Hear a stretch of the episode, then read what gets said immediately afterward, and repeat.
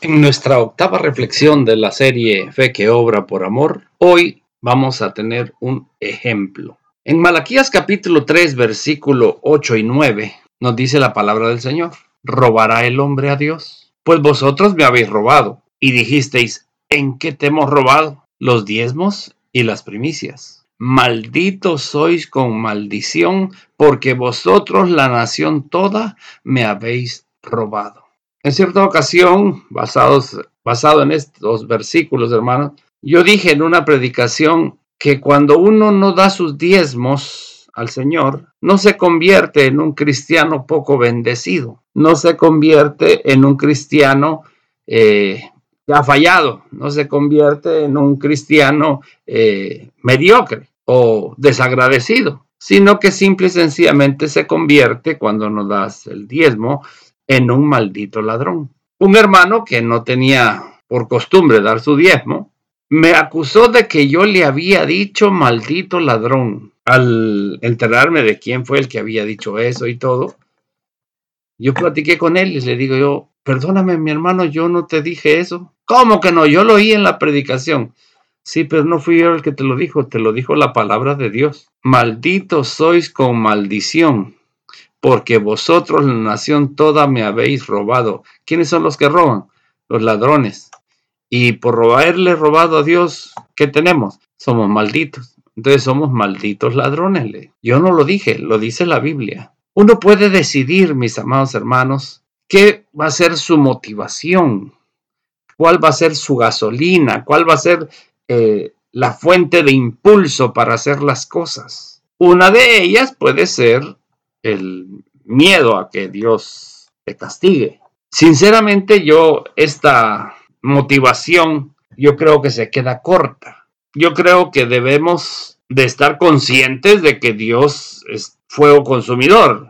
Terrible cosa es caer en manos del Dios vivo. Tenemos que tener temor de Dios porque ese es el principio de la sabiduría. O sea, sí debe de haber en nosotros un temor de nuestro Dios, un, un respeto tal porque sabemos que si no jugamos con sus reglas, que si no nos portamos bien, Dios a quien ama castiga y azota a cualquiera que recibe por hijo. Sí tenemos que estar conscientes de que la Biblia dice delicias a su diestra para siempre. No dice delicias en sus manos, sino que a su diestra. Porque Dios, hermanos, yo me imagino que tiene un izquierdazo, pero buenísimo en cierta ocasión yo estaba en kinder o preparatoria, no estoy seguro, y aprendí de mis compañeritos, mis nuevos amigos, ¿verdad? En kinder o preparatoria, una palabra nueva. Y mi mamá me estaba vistiendo y yo no quería que me vistiera, yo no quería ir al colegio ese día. Y entonces usé la palabra nueva que yo había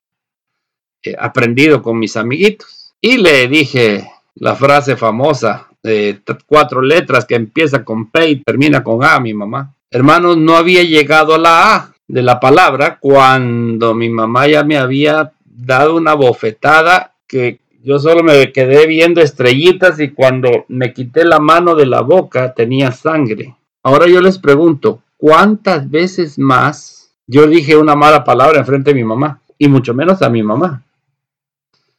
Hermanos, nunca. ¿Por qué? Porque yo quedé marcado, quedé, eh, quedó grabado en mi mente y mi corazón y mi ser, en mi alma, que si decía una mala palabra, eso me iba a causar un fuertísimo dolor por la bofetada que me iba a dar mi mamá. Nunca más tuvo que bofetearme, nunca más tuvo que castigarme por decir una mala palabra. Pero el temor de Dios, el temor a mi madre estaba ahí, sin duda alguna. Y pues corrigió mi forma de hablar de ahí en adelante. El temor, hermanos, puede ser una gran motivación para actuar, para dejar de hacer lo que estamos haciendo mal.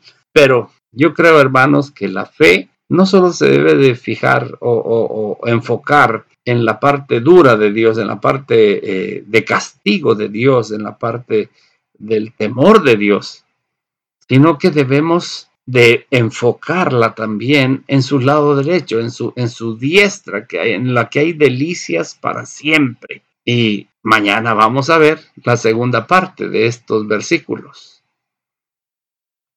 Indispensable tener temor de Dios, saber que si le fallamos, si le ofendemos, vamos a ser castigados. Es clarísima la palabra en ese aspecto y en los ejemplos que nos dio Israel cuando eran desobedientes y lo que Dios hizo con ellos son más que claros. O sea, no, hay, forma de dudar de que Dios es lo que es. Actualmente se han, han surgido, hermanos, eh, ideas incompletas, absurdas, de que Dios, por ser amor, entonces Él no castiga a nadie, que el que nos castiga es nuestro propio error. Eh, una sarta de cosas, pero la Biblia no, no ampara eso, hermanos. La Biblia nos enseña horrenda cosa es caer en manos del Dios vivo. La Biblia nos enseña, Dios a quien ama castiga y azota a cualquiera que recibe por hijo. La Biblia nos enseña aún más, hermanos, así como me gocé en bendeciros y en prosperaros, así me gozaré en arruinaros y en destruiros. Deuteronomio capítulo 20. Así que mis amados hermanos, tenemos que tener conciencia de ese Dios que haciendo las cosas como a Él le agradan es más que bueno, más que agradable, más que bendito, más que misericordioso. Haciendo las cosas en contra de su voluntad es una cosa terrible y espantosa. Que Dios bendiga su palabra en sus corazones. Pasa a vosotros.